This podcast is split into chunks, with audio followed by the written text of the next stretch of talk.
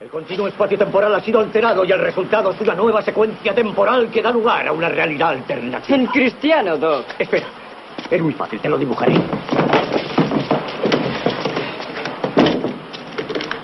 Imagina que esta línea representa el tiempo.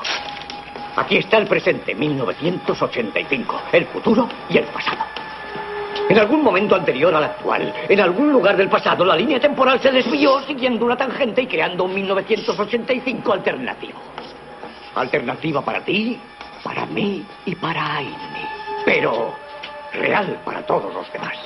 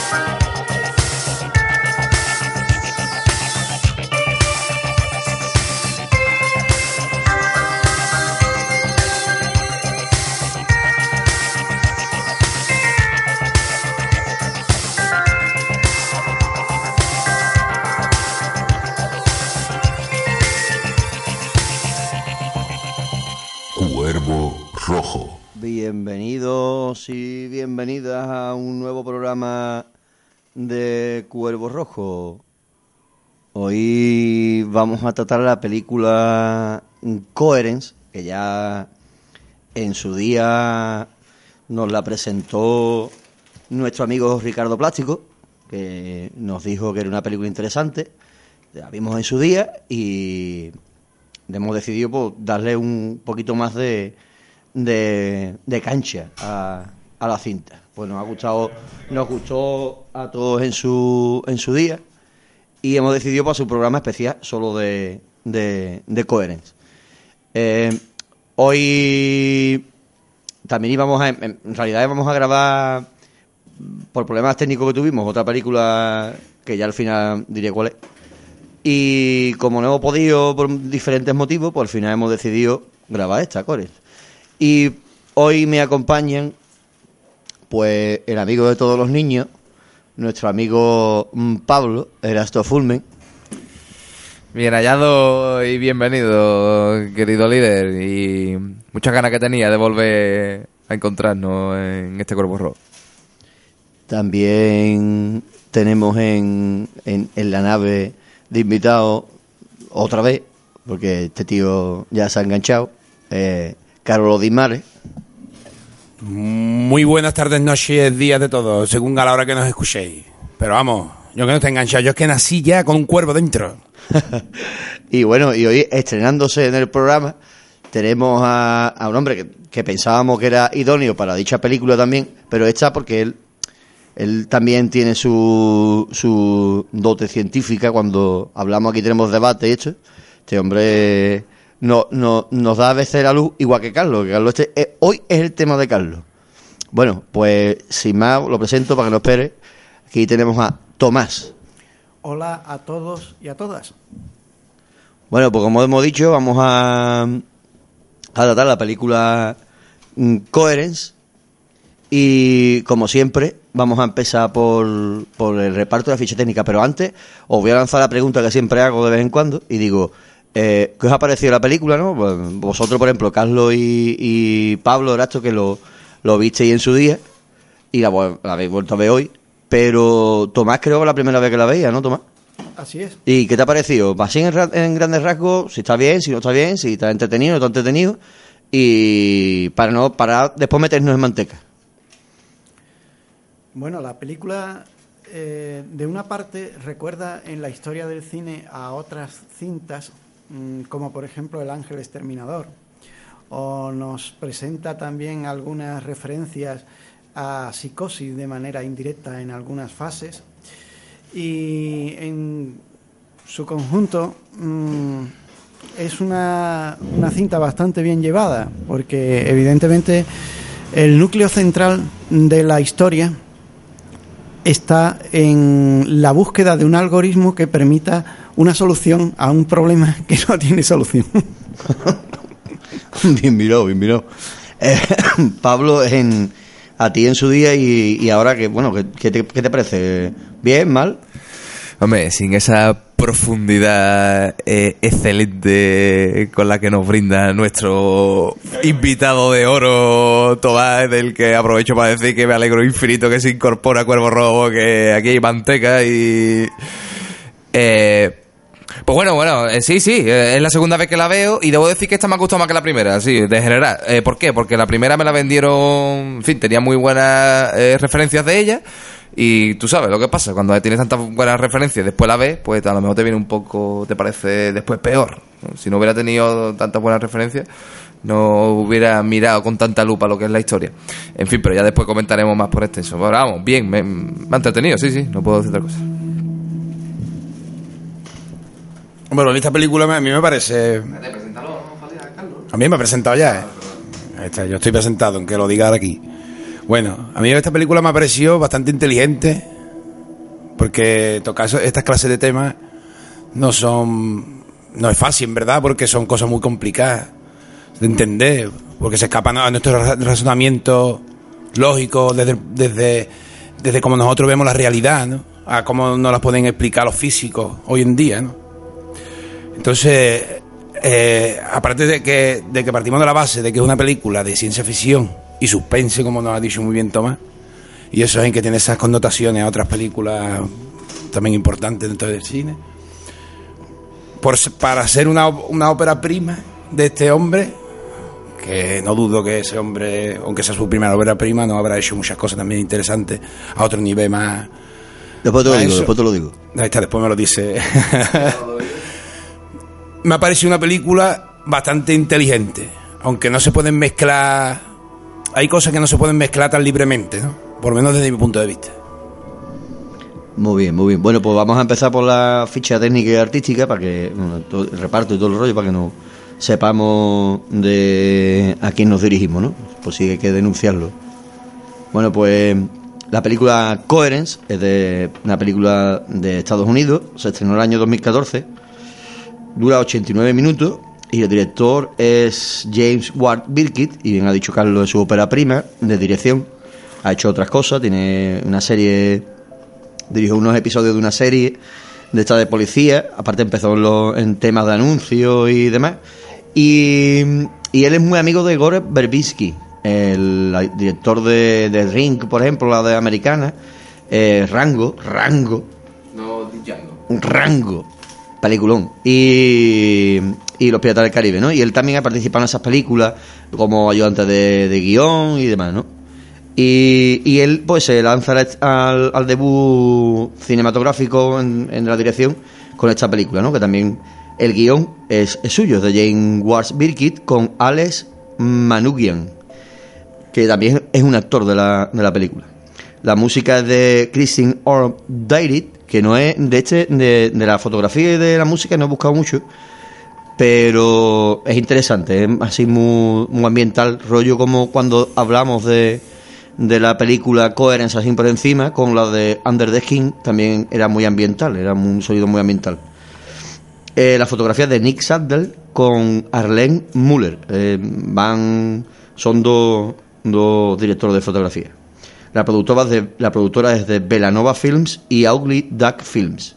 Y el reparto lo forman Emily Baldoni como Emily, Maury Sterling como Kevin, Nicholas Brendon como Mike, Elizabeth Grayson como Beth, Alex Manugian, que es el que os dije antes que era el guionista, como Amir, que es este chico así calvete, eh, Lauren Mahir, que es Lauri, Hugo Armstrong, que es Hugh, y Loren Scarfaria, que es Lee. Eh, la película es de muy bajo presupuesto, como habéis dado cuenta. Muy, muy bajo presupuesto. Y ahora mm, os lanzaría, os diría, por ejemplo, debíamos de tomar que fuera el, como Marín el día de, de Swan Thing, que nos hicieron la hipnosis, así típica hipnosis para saber qué, qué es lo que hemos visto, vamos, de qué va la película, pero sin lanzar el spoiler todavía. En principio, podríamos definir que la estructura de la película mm, se refiere a las posibilidades de un conjunto de sujetos entre eh, una dimensión y otra, pero fundamentalmente en un sentido de simetría asimétrica. Creo que esa es la definición más precisa que se puede dar de su contenido. Muy bien, muy bien. Pues eh, nos vamos a meter en manteca ahora.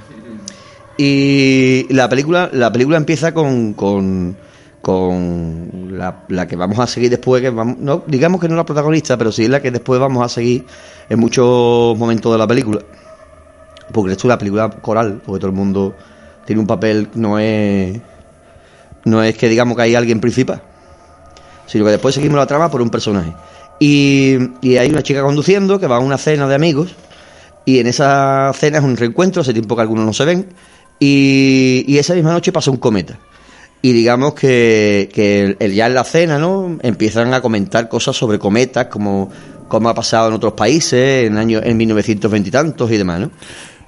Y- y entonces, pues, eh, durante la cena se dan cuenta también que hay móviles que se han roto, algunos antes, otros después, ¿no? Mm. Y empiezan a hablar sobre el cometa, sobre la posibilidad de, de que el cometa mm, interfiera en la vida terrestre. Entonces, pues, a partir de ahí empiezan a, a suceder mm, cosas extrañas. Entonces, a partir de aquí, si no habéis visto la película, mm, os recomiendo que la veáis y luego nos escuchéis porque ahí vamos a hablar de todo, de todo. No vamos a decir parte por parte de la película, sino vamos a analizar la película en sí y vamos a soltar spoilers a Tutiplen. Bueno, pues dicho esto, eh, mm, cuando la cena ya ha comenzado y empieza el, cometa pasa y empiezan a, a- empezar a, se apaga la luz y no hay internet y ya empieza la movida gorda, ¿no? Y la movida gorda, como bien dijo Tomás al principio, es que vamos a ver un montón de realidades alternativas, pero el escenario es una casa, una casa y estos amigos, ¿no? Ese es el único escenario, esos son los únicos personajes. Pero van a suceder cosas que nos van a, a dar a entender y luego ya a confirmar que hay otras realidades alternativas, que es la misma casa y tienen muchas posibilidades y muchas variantes que luego mm, van a repercutir en ello, ¿no? Eh, se podría haber evitado todo, todo lo que ocurre en la película, sí, pero no habría película. Pero bueno.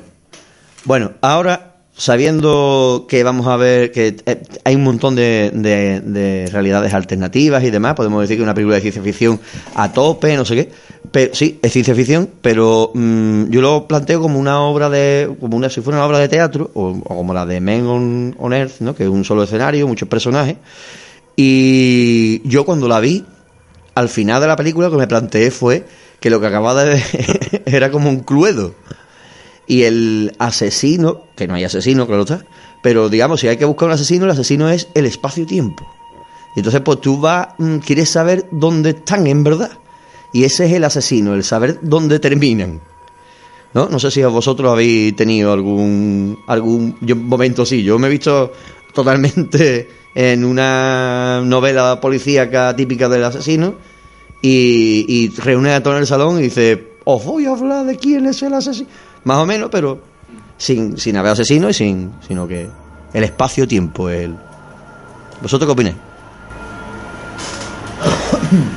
Bueno, eh, hay una consideración que es de primer orden, como bien acabas de exponer, y que es relativa efectivamente al cuadrante de espacio-tiempo, materia, energía, que es lo que define en el sentido cuántico el contenido de, la- película, ¿no? En el Instituto Tecnológico de California actualmente se están haciendo investigaciones en este sentido y evidentemente una cinta con estas características contribuye de una parte a la, a la difusión de, esta- de estas ideas y de otra parte, bueno, a, a la exploración por parte de los propios espectadores acerca de las posibilidades de ese mundo. Quizá el procedimiento más apropiado sea el que tú acabas de exponer de contextualizar espacio, tiempo, materia, energía. Muy bien. ¿Tú qué opinas, Pablo? Eh, bueno, como veo por una parte muy blandito y por otra parte muy apologeta de la película, yo eh, voy a ofrecer el rol de mosca cojonera en esta, en esta sesión de Cuervo Rojo. Y eh, quería decir, plantear dos objeciones y ya entramos en materia. Dos objeciones fundamentales. La primera es porque he escuchado por ahí Under the Skin la presentación Amado Líder y debo decir que aunque la banda sonora está ahí, es verdad, está una música electrónica ambientada. Me faltan las, las ambiental, ambiental, ambiental, ambiental. Es totalmente ambiental. El, el papel de la música Pero- en Under the King. Claro, es- pero no ambiental como hablando de Skin, que es sonidos ambientales, que es diferente. No es lo mismo música ambiental, una música que está ahí, que no es, que es una música que es hecha del ambiente. es- pero sobre todo por el papel que tiene la música en la película. En Under the King es fundamental y aquí está de fondo. No, no, claro, Y claro, pasa nada. totalmente. Vamos, quiero decir, ya está. Bueno, y, y lo otro, la otra sección era con el tema del protagonista. Bueno, es verdad que vemos a un. La historia es sobre, digamos, una pandilla de amigos. Pero yo creo que es una protagonista clara, porque de hecho terminamos con ella, que es la, la muchacha rubia. Y. Muy bien, pero durante la película, en realidad, mm, tú porque la acompañas desde el principio, pero después todo es, coral y no sabes si va a haber un protagonista claro. Lo que pasa que sí que es verdad que después, cuando avanza la película, como he dicho yo, ya te das cuenta de que tú sigues un personaje. Que si no que sea complicadísimo seguir la película. ¿eh?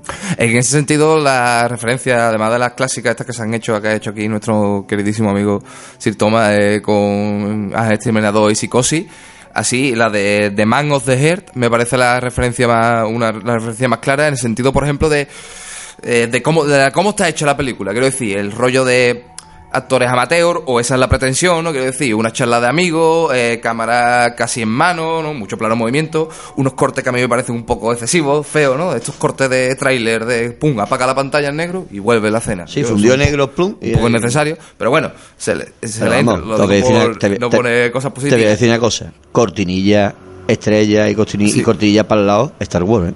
Y nosotros le mamamos a Star Wars. Pero bueno, pero en fin, se tolera y cómo está metida esas cortinillas de Star Wars. Aquí está hecho porque, porque los actores no dan más de sí y tienen que cortar eso ahora como esto. Pero bueno, da igual. La cosa es, y ya, entrando en, en manteca y sin volver a realizar una sinopsis de la película, eh, os veo a todos muy cómodos y quizás moralmente la película lo que presenta es algo terrible, porque al final es un poco... Me voy a aprovechar de la intro... ¿Cuál es la moralidad de la película? Eh, me pregunto, pregunto desde mi ignorancia, ¿verdad? Eh, aprovecharse, ¿cuál es la moralidad? Eh, mm, coger lo ajeno... ¿Eh? Aprovecharse de lo que no es propio de uno a, a cualquier precio, el precio del asesinato me- aprovechándose por fin, pues eso, de la entropía cósmica del universo, del, de- del caos de la pluralidad de lo real, o cómo va. eh, eh, En fin, y con esto ya termino. Muy bien, muy bien. Eh, Carlos, ¿tú qué tienes que decir a todo, esto? Yo más que, que una explicación de, de la, de la ciencia o la física, más que nada es la, más que coherencia, es de coherencia del ser humano, es lo que más, ¿no? Es lo que esto más explica, ¿no? Porque aparte de, al fin y al cabo, la física intenta ser coherente, ¿me entiendes? Y todos los fenómenos que ocurren en la película, al fin y al cabo, dentro de la película, dentro del mundo cuántico, son coherentes. Pero de luego que está la de coherencia humana, que aunque tengamos posibilidades de poder vivir otras vidas, mm, cumplimos los mismos pecados, por llamarlo de alguna manera.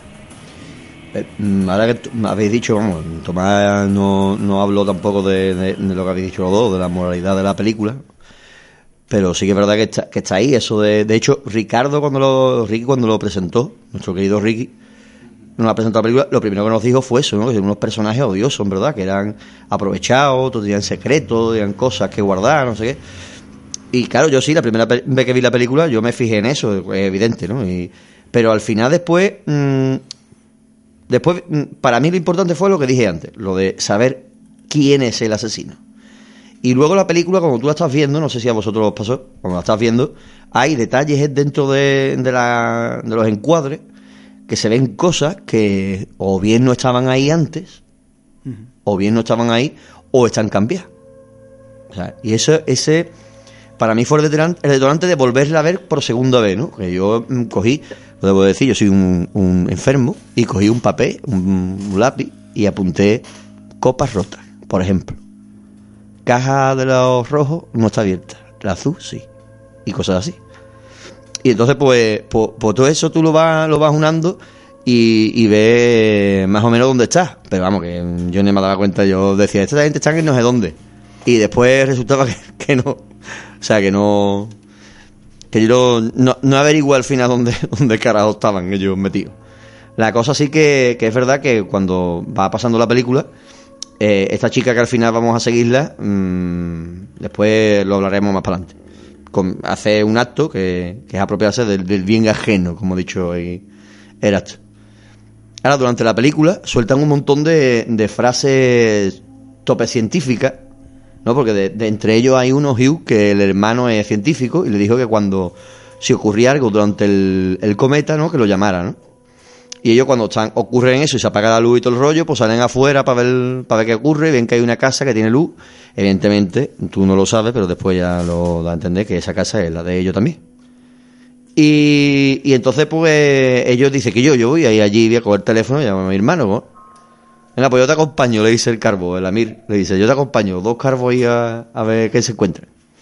Y, y ahora empiezan ahí, ¿no? A, hacer sus teorías, ¿no? Yo me, acerco y hago no sé qué para que no sé quién salga y, y vea que no sé qué. Ahí nos enteramos que hay cuernos de por medio en la pandilla, que el- la piba que ha venido con el carvito este Lamir era exnovia de, del novio de la que nosotros decimos que es la protagonista, ¿no? Y hay unos líos, ¿no? Y entonces pues vas viendo cosas, ¿no? Y durante la película, vosotros, ¿qué, mm, qué, qué, notari- qué notasteis que, dije, que dijera ahí, por ejemplo, "Uh, esto, aquí, esto, aquí no, esto no está bien? O sea, está planteando algo bien, pero no lo veo correcto, no está, no está totalmente correcto. Mira, Carlos tiene algo que decir. El hecho de consumir ketamina, por ejemplo. Por eso, ejemplo, eso sí, bien. eso yo creo que te pone como pasan las partículas subatómicas. Puede estar en mil sitios a la vez. Bueno, eso es otra, es que una de las uno de, las- de, la- de los personajes, la tía es una turista ella, y la habla de las energías y su, su muerto. Y entonces pues ella pues eh, junta un montón de, empieza a decir un montón de líquido, ¿no? Tiene un cuarto por ciento de no sé qué, un cuarto por ciento de esto. Y al final termina, y ketamina, como si, como, ketamina, así, como si no, como si nada. Eh, por seguir con mi rol de mosca cogonera buscando defectos cojones, eh, no sé qué opinarán aquí nuestros expertos en temas de física experimental y física cuántica. Aquí los tenemos, Sir Tomás y Carlos Dimare. Eh, pero yo desde mi ignorancia diría que no sé, que dudaría mucho del asesoramiento científico que ha podido, ha podido tener esta película, porque en fin, ha hecho otras referencias sueltas a gatos de más que trillar, por cierto, ¿no? Que si gato, que si vivo de muerto de Rodinger, que si en fin, bueno, el concepto de, co- de coherencia cuántica sí que sea quizás sea un poco más ahora mismo eh, ajeno a la cultura popular, más desconocido. Eh, pero me ha llamado también eh, la atención la película, esta segunda vez también, eh, el momento ¿no? en el que Hugh comenta, en fin, se desvela la trama cuántica y cómo en ese momento el, el- el resto de, gente, de, de gente de la, fa- de la pandilla, eh, que cada uno tiene sus profesiones, uno actor, el otro no sé cuánto, empiezan a, o sea, lo asimilan perfectamente, o sea, como- temas de que tienen una, ¿no? una oscuridad conceptual importante y encima para traducirlo a niveles, pues existenciales o vitales, y lo asumen perfectamente y ahí están como siete especialistas diciendo, no, porque yo, por la, claro, exactamente, la de coherencia cuántica, según el principio de la no sé cuánto, eso me hace un poco de gracia.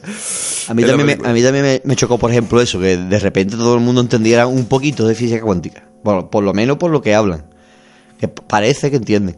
La cosa que sí que asesora- asesoramiento, no sé si tendría el director, ni el, no, ni el colega Lamir este, pero lo que sí que él quería hacer una película de bajo presupuesto. Entonces, que, que para hacer una película de bajo presupuesto, un escenario solo y unos pocos de colegas que nos conocemos de las series y demás, y de, y que más de trabajado juntos y hacemos esa película, una película con un escenario solo y no hay que sacar extra, no hay que meter mucha gente, una, una cámara o dos cámaras como mucho, no sé qué. Bueno, ahí había más de una cámara, pero bueno. Y entonces es súper bajo presupuesto, es lo que intentaba el tío hacer. Y como nosotros siempre hemos hablado de hacer cortos y pamplines, a nosotros como nos gusta el terror y el rollo, pero también la ciencia ficción, pues lo más fácil es eh, meter la ciencia ficción en una historia que no se vea nada, ni robot ni nada, pero lo mencionas como un viaje en el tiempo. Y no tiene por qué venir un robot. Puede ser Pablo y ya está. Y te dice que ha viajado en el tiempo. O te lo va explicando así, al final te das cuenta al final del corto de la película que ha viajado en el tiempo, ya está. sea, es fácil de, de entender lo que digo, ¿no? Que han metido esa trama ahí y podían haber sido una relación de amigos, pero han, tirado por la ciencia ficción. También es que el, el, el Beer Kit es de, viene de, de la, digamos, de, de eso mismo, ¿no? De la, de la acción o la Piratas del Caribe, ¿no? Que fantasía, acción, rango. Eh, mm, por ejemplo, yo creo que él, él estaba acreditado también en, en la película esta de Morir en Denver o Morir todavía en Denver, eh, que es de... Ya no me acuerdo. Bueno, pues eh, también participó en esa película, hay una película así de Gaster y esto. Pero viene más bien del género así, digamos, fantástico, acción, no sé qué. Entonces, pues, es fácil tirar que tire para para la ciencia ficción o algo de terror, que también tiene un poquito de terror con el, el rollo final, ¿eh? con la esa angustia que tiene. Eh, y ya por meter la última pullita y a ver si se mojan un poco ya aquí la gente, que os veo muy callados, queridos compañeros. Eh, para meter la última pullita, eh, aunque no tenga nada que ver, o sí, un poco, ¿no? Bastante. Quiero decir, para mí, lo que yo haya visto, claro, en mi corto conocimiento de así de parados y multiverso, para mí lo que mejor lo ha representado o de una forma muy chula no es el mismo formato. Por eso digo que. Porque debería decir otra película, si fuera capaz de decir otra película, pero no soy capaz. Y digo un cómic, el de Planetary, de Warren Ellis. Para mí me parece que Bien. que ese cómic juega muy bien y que él nota mm, en su en fin en su amateur en su auto- autodidactismo en su cómic en su novela gráfica se ha asesorado digamos de este tipo de cuestiones eh, y hace una historia pues de ciencia ficción efectivamente de ciencia ficción de superhéroes bueno hasta cierto punto hasta cierto punto porque es, Es ciencia que ficción mm, esto es antirradio, pero voy meneando la cabeza así. Porque, claro, Warren Ellis lo que más bien nos plantea eso, dimensiones alternativas y todo el rollo. Es re- la pero- realidad como un crisol Pero de lo principal de esa serie, que es el pelotazo que tiene, es que lo que juega de verdad es con la literatura fantástica de todos los tiempos. Nos mete a Julio Verne, nos mete a, a, a todos Cierto, los, cierto. los- los autores ¿no? de, de cómics incluso, ¿no? Flash, está Flash Gordon. Cierto, eh. Hay un, un montón de, de referencias a eso, a la literatura Drácula, Sherlock Holmes. Entonces, pues, aparte de viajar en, en el, en el espacio-tiempo, o sea, otras dimensiones también incluso, también en el, en el tiempo, porque él es un hombre de, de, de 1900 y está en el año 2000 y pico. Y es todavía joven, o sea, también es que eh, mm, lo que más juega esa es con, con la literatura fantástica. Sí, Y ya el métele- legado de la Claro, y ya métele por medio la- las diferentes dimensiones porque van viajando por ahí también por la sangría que le llaman. y, y bueno es eso por un lado y ya Warren Ellis, mm, Warren Ellis. Si alguien quiere eso, menos coherence y más planetary. Bueno, bueno, tampoco, tampoco, tampoco. Y, esto- la segunda, y la segunda que, aunque tampoco es exactamente lo mismo, porque no juega tanto con el concepto de multiverso como el de paradoja en el, paradoja del tiempo, que también está en esta película, ¿no? Asesinato de sí mismo, etcétera. Que es la de lo, ya lo hemos hablado aquí fuera de micro, ¿Qué va a decir? ¿Qué va a los cronocrímenes. Por ejemplo, bien, bien, bien. Los cronocrímenes a mí me parece una película buena. Algo más moderno, algo más, algo más moderno es la de Paradox, eh, esta última de Cloverfield, que también Claro. juega con esto el rollo de, del espacio-tiempo, de cosas que se van van interactuando en- entre sí en otras dimensiones en esa misma. Y que me parece malísima, por cierto. Bueno, bueno, eso ya otro, otro En fin, tema. Otro contar. Bueno. Otro tema. Bueno, Vale, volviendo, a la, volviendo a la película de Coherence, que mira que se llama Coherence, pero es de Coherence, en verdad, porque es una de coherencia, ¿no? Cuántica, ¿no, Carlos? Tú, tú que sabes, tú que más o menos te gusta esto y lo has leído y te has hartado y Bueno, hecho- yo voy- voy- vamos a empezar por parte de sobre. Vamos a empezar por el cometa. Bien, pon orden, Carlos. El cometa se llama el cometa Miller. Es un cometa Miller que pasó en 1923. Pero eso es real, Carlos. lo del Eso es real, eso es real. es- el cometa bien. Miller existe. Eh, Ricardo lo dijo, ¿eh? Ricardo dijo que lo que dicen en la película es real. Ahí está. Es real, es real, está constatado, está puesto, pero no eh, son, pero son teorías, ¿entiendes? Son teorías. No, hay cosas que están por casi demo- que casi están demostradas, pero hay otras que no. El multiverso no está demostrado, por ejemplo. Pero es ciencia ficción, ¿me entiendes? No es, no es una cosa. Muy bien, Carlos. Vale, entonces. Aquí nosotros lo que sí que es verdad decimos, ahí, es correcto, es si pasa el test científico. Si no pasa, si no está constatado por la ciencia total, si una teoría es una teoría. Ah, te de rollo Stephen Hawking. Bueno, este cometa Miller dice, pasó en el 1923 por Finlandia, que en verdad donde se basa esto, que, que, bueno, varias personas llamaron a la policía y todo eso ahí, ¿no? Diciendo que habían pasado cosas extrañas, pero sobre todo fue una mujer que, que llamó a la policía diciendo que su marido no era su marido, ¿me entiendes? Entonces, claro, la policía se extrañó. Si su marido está aquí, señora, ¿cómo que, que su marido no es? No, es que no es mi marido porque yo lo maté ayer por la noche, ¿entiendes? Eh, Era el argumento de la mujer. Eso está por ahí Que eso también lo dicen en la película, eso lo comentan ellos todo, todo el tiempo en la película. Eso, no, es relevante. Pero yo creo que un cometa, Tomás, yo creo que un cometa no, no tiene bastante energía como para poder realizar esto- est- estas cosas, ¿no? No sé qué piensas tú. Pero estamos hablando de, de que para que pase eso, lo que pasa en la película, tiene que ser un cúmulo gordo de energía. Esto al final, en vez de, de parecer Cuervo Rojo, está pareciendo un programa de Pulset.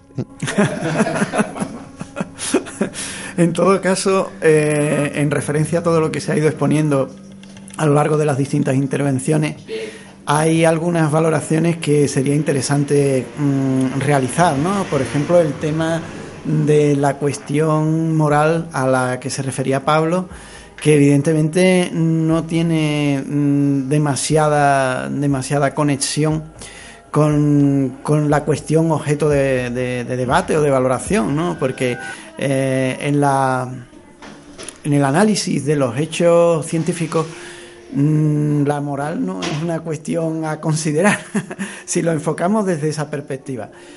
En cuanto a la intervención de Fali con referencia a, ese presunto asesino en el espacio-tiempo, pues me parece apropiado. Creo que verdaderamente por ahí es por donde va la cosa, sobre todo si consideramos la dimensión concluyente de la película, ¿no? Cómo acaba la película, ¿no? claro, lo que pasa es que esto, traducido a unos términos más o menos científicos, mm, se diría que la ley de la entropía se cumple. Es que, es que yo creo que lo que el director intentaba hacer con la película era eso, era una, una especie de película de, de, mm, de misterio, así como un, misterio a resolver por ti por un lado, porque lo dice que esa película lo bueno es que la ves por segunda vez, no te aburre cuando la segunda vez, porque no te aburre, y, y te da por eso, por investigar lo que estás viendo, ¿no? Que es cuando se, aprovecha más el visionado.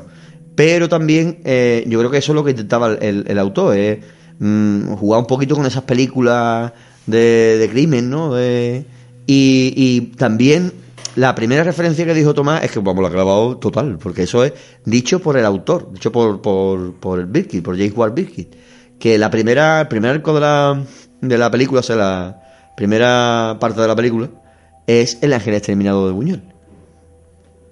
O sea, ahí le has dado. Vamos, que eso lo ha dicho él, ¿eh? que no es, no, es, no es que yo lo haya visto que lo ha leído de un crítico, no, no, eh, lo ha dicho el director. Y es que en esa línea también hay una consideración importante. Hay otra película de Buñuel, se llama Susana, el demonio y la carne, Sí. que guarda una relación con algunas de las fases de esta película también. Es decir, Susana, el demonio y la carne es una historia en la que ocurren unos fenómenos de manera espontánea y que después se resuelven de manera espontánea por las leyes del azar.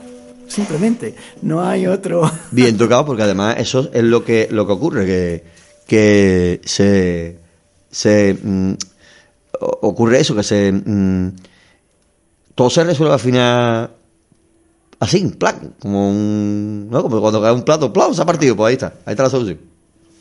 O sea que no es tampoco.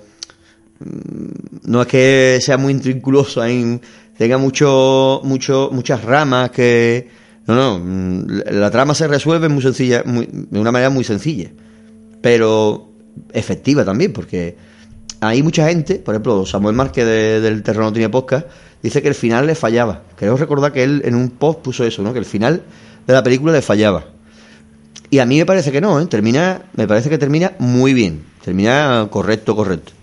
Porque durante la, la trama de la película, eh, viéndose que las realidades se cruzan y hay un montón de realidades que se van cruzando entre sí, ¿no? Y ya vamos viendo personajes que son de otra casa, son los mismos, evidentemente, ¿no? El- los actores son los mismos, pero son personajes en verdad de otras casas, ¿no?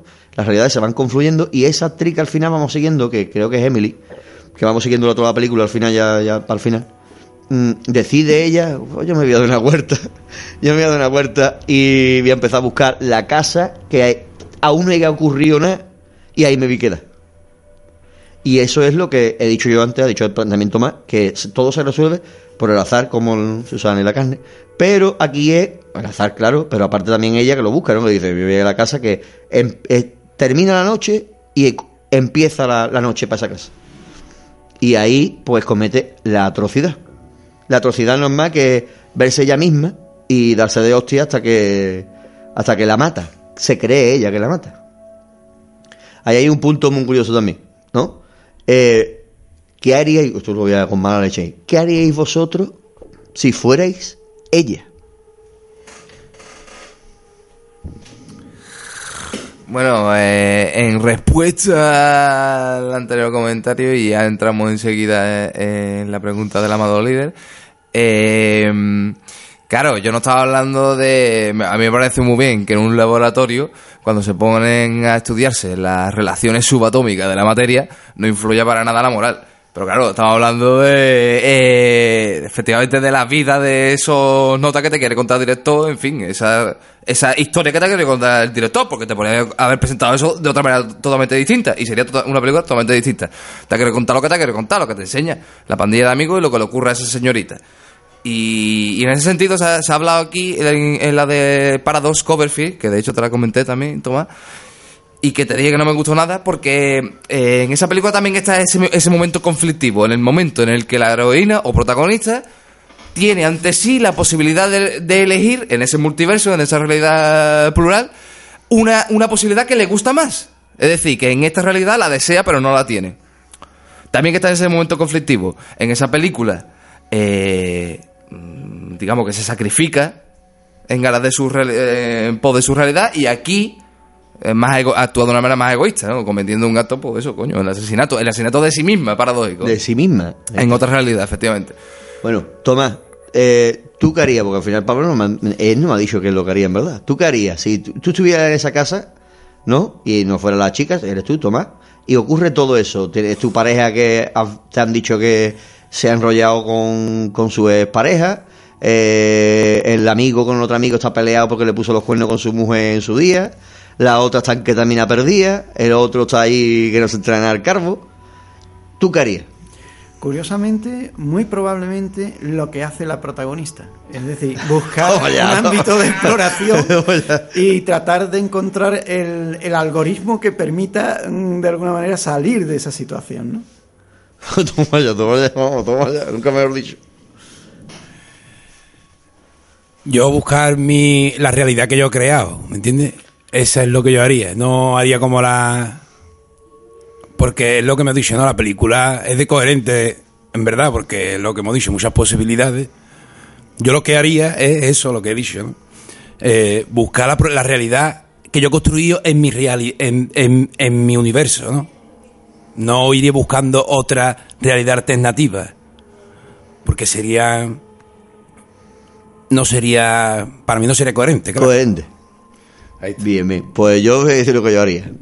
Bueno, tú, Pablo, ¿tienes que decir lo que tú harías? Bueno, claro, no he podido terminar. Yo diría que como espinocista eh, de, de corazón y, en verdad, como, como eh, estudiante metido en los siglos pues paganos, pues me cuesta mucho esta violación del principio de la contradicción y por tanto diría que, que no, que no lo mataría, que, que sería ridículo, que quiero pensar que pensaría que eso es ridículo. Quiero pensar que pensaría. ¿eh? Ahí está.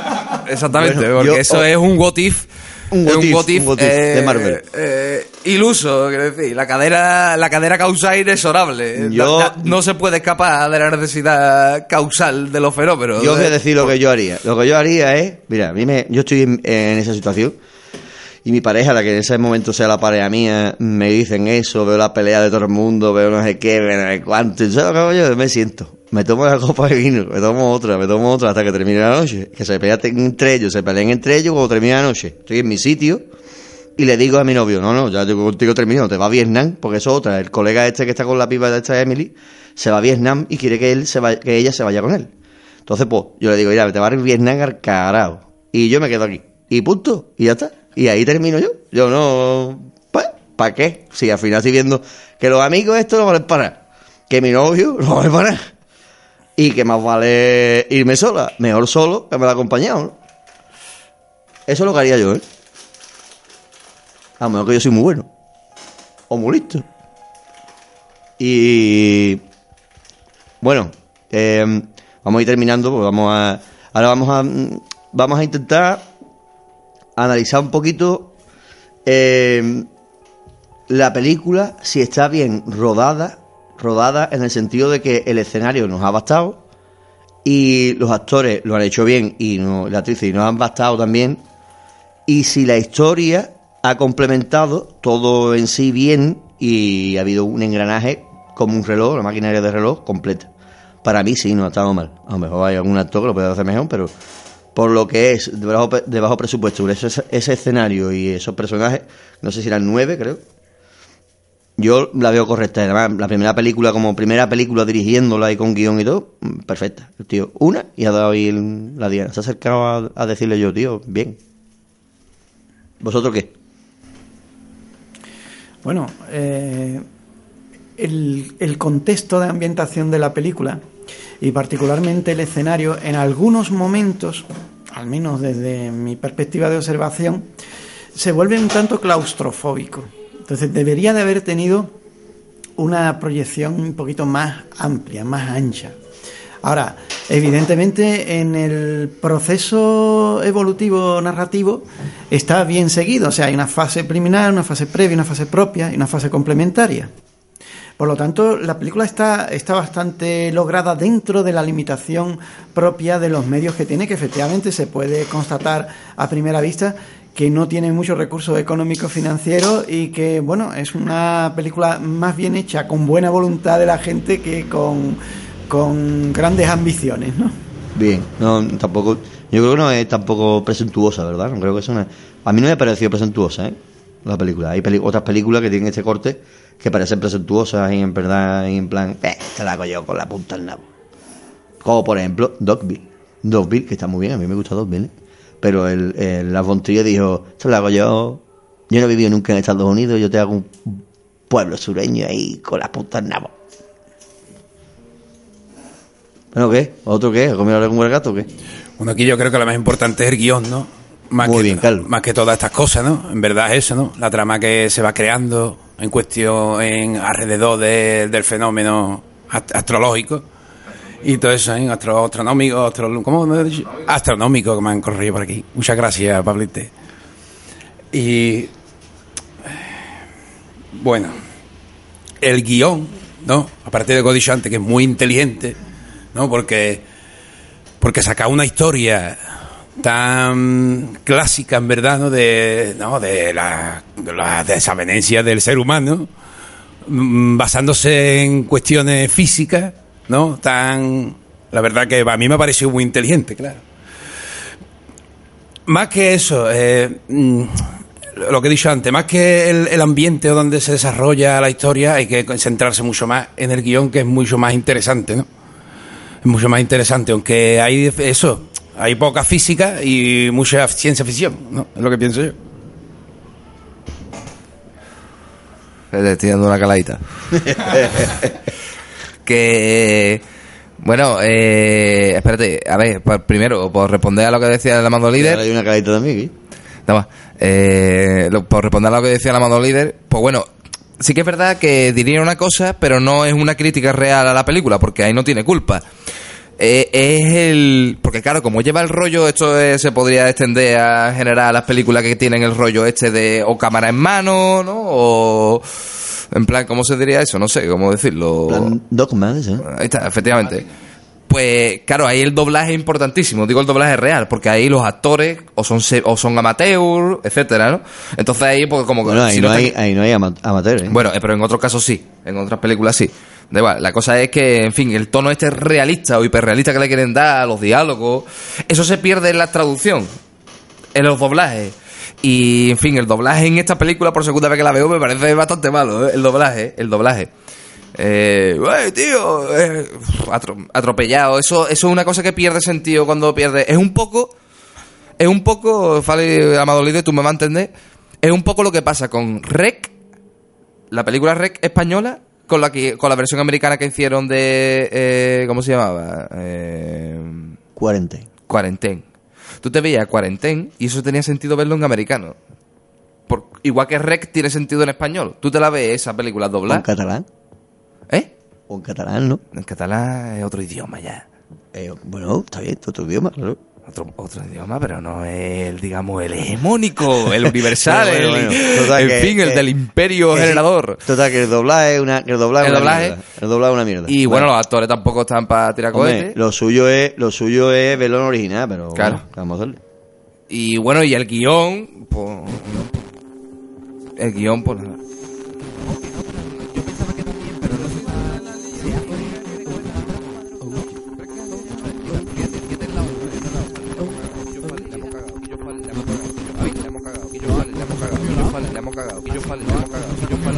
Pero no. Bueno, hemos tenido un corte arreglado y vamos a continuar. Eh, ya para el final ya. Que mm, hemos dicho aquí que esta gente, los tres, matarían a la, a la Gachín, la- a, a ellos mismos se matarían, pero yo no, yo me quedaría viendo todo el espectáculo. Hasta que todo pasara. Tomás tiene algo que apuntar. Y Yo, yo no me mataría a mí mismo, como me voy a matar a mí mismo. No podría, yo en mi vida podría. Yo digo, yo buscaría la realidad que yo he creado en mi realidad. tú, tú eres muy rebuscado. Ahí está. Tomás, vamos a ir concluyendo y expónganse lo que quieran, lo que vayan a decir ya se- y ya después nos despedimos.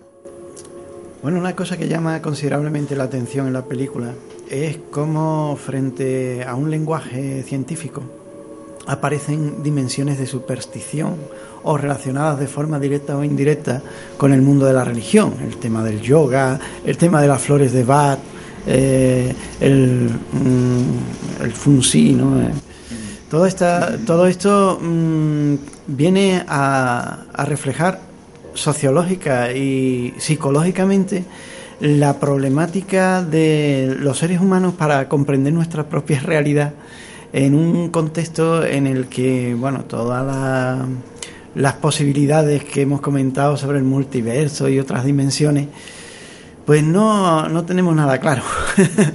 Entonces, como consecuencia de ello, eh, hay una reflexión que podría ser interesante en torno a lo que ha presentado la conclusión de la película. Es decir, eh, todo lo que mm, el personaje que escapa hace y cómo concluye la película recuerda un poco a lo que en Alemania en el siglo XIX un famoso filósofo llamado Friedrich Nietzsche defendía a través de su teoría del eterno retorno, ¿no? Para Nietzsche, él decía que eh, el superhombre era aquel que había superado el mito del, eterno retorno a través de la voluntad de poder, de imponerse a toda la adversidad imaginable y, y posible. Entonces, consecuentemente, eso es lo que hace el personaje al final, ¿no? Es la, la ley del eterno retorno. Esto daría para mucho más porque Mircea Eliade hizo un estudio muy extenso sobre esta cuestión, pero sin duda alguna guarda una relación muy directa con lo que es la conclusión en sí de la película, no el conjunto global de la misma, ¿no? Y sería interesante discutir ese tema. Joder, oh, fíjate lo que le ha sacado. Yo ya la- yo cluedo. Punto pelota. Bueno, pues mm, coherence eh, de coherencia cuántica y momentos místicos y ketamina porque Y no- voluntad de poder nietzscheana. sobre todo ketamina punta pala ketamina de esta mm, hecha en agua. Y, y nada eh, vamos a irnos despidiendo de del programa y de la pantomima. Eh, váyanse despidiéndose caballero. Bueno, pues nada, ha sido un placer y espero que no sea la última intervención de Sir Thomas. Excelente invitado y se queda pendiente esa discusión eh, típicamente romántica de la voluntad de poder tan usada da- hasta el infinito en el cine, ¿eh? Típicamente. Bueno, pues eh, ante todo agradecer la gentileza, la amabilidad que ha tenido la dirección de este evento al invitarme y agradecer la compañía de tan excelentes contertulios en, en el debate porque ha sido muy agradable y mm, finalmente pues eh, saludar a todos y a todas. Volverás, ¿no? Tomás siempre, ¿no? No diga una invitación. No, no, no. Tú tienes, volverás. Eh, ya, ya- yo te he hecho un pisito aquí en la nave, ¿vale? Arriba, en el ático. He tenido que moverlo todo, ¿me entiendes? Lo que lo, la de esto de partículas y eso para el lado ahí. Te he hecho tu pedazo de hueco ahí, ¿me entiendes? Tiene una casualidad de hipersueño ya ahí para... bueno, pues Carlos, despídase usted también. Bueno, yo me quedo un poco triste porque hemos hablado mucho de muchas cosas, pero no de lo que a mí me, en verdad me hubiera gustado, que es de, la manteca científica, igual que Tomás. Pero vamos, Tomás es más cinéfilo que yo, entonces siempre... Tomás es... Bueno. Me hubiera gustado explicar un poquito más el gato de Rodinger, me hubiera explicado un poquito más los niveles del multiverso, ¿no? Porque la película solo se mueve en el nivel 1 del multiverso, no se mueve en otros niveles. Entonces, mm, claro, eh, pero como estamos hablando de cine, ¿me entiende también? Y ciencia ficción, ¿entiende? Ciencia ficción, ¿no? Aunque parezca tontería, pero así. Eh, eh, no creáis que cuando yo, bueno, la película es recomendable totalmente, porque por- como he dicho, a mí me parece muy inteligente y, la verdad que, que es una película que, que, que te queda ahí, por lo menos hasta el minuto veintitanto, no, no te parecía un poquito más rápida, ¿no? Eh, tiene esa cosa lenta, pero ahí está, pero a mí personalmente me ha faltado hablar un poquito más para que el, el- el- el que lo esté viendo la película pueda entender las limitaciones que puede tener esa, ¿no? esa cosa, ¿no? También, ¿no? Que puede ser factible o no. Y eso yo creo que es otro programa que podemos también hacer y podemos tocar estos palitos un poquito más, ¿no? Mientras que no veamos Interestelar, mm, podemos ver... Interestelar. podemos ver otra cosa. podemos... Pero sí, ya... Y Tomás nos acompañará... nos- cueste lo que cueste, claro, ¿me entiendes? Que tu compa nos- tu papá nos- en todo, vamos. Es el nuevo... mm, gen- subcomandante, ahora es el nuevo De, subcomandante. de la, de la tropa de investigación. Subcomandante mortal. Bueno, pues nada, caballeros, señoras y señores, terminamos aquí eh, esta andadura por la decoherencia cuántica. Aquí con estos tres amigos, yo me despido, soy Fauli, guardián del laberinto, y hasta aquí el programa. Me, nos vamos a despedir con un tema, porque la película, como dije al principio, vamos a decir, yo iba a decir que la película era la que no... Hemos tenido problemas para grabar La Última Tentación de Cristo, que tenía en su día, en su día tenía maldiciones, incluso, era una película maldita. Y entonces tan maldita es que no, no pudimos encontrar una copia. Porque tampoco la hemos comprado, ya hemos comprado, pues tendríamos una copia, ¿entiendes? No encontramos una copia en ningún lado, entonces, ni en la biblioteca. Entonces, pues, pues no, ahí estaba la maldición. Y yo quiero terminar con un tema que, para que todo el mundo sepa del palo que voy yo. O sea, te digo, vamos, que, para que la cosa se entere y para que se enteren esta gente, voy a cambiar el formato de audio para que esta gente se enteren del palo que voy yo. Los tres. ¿Vale? Y me despido ahí con ese programa, con ese audio. Temazo, por cierto, del señor Jerry Goldmist.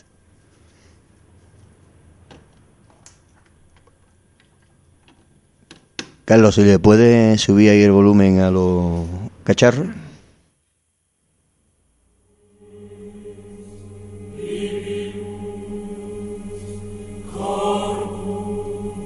Así nos despedimos en Cuervo Rock.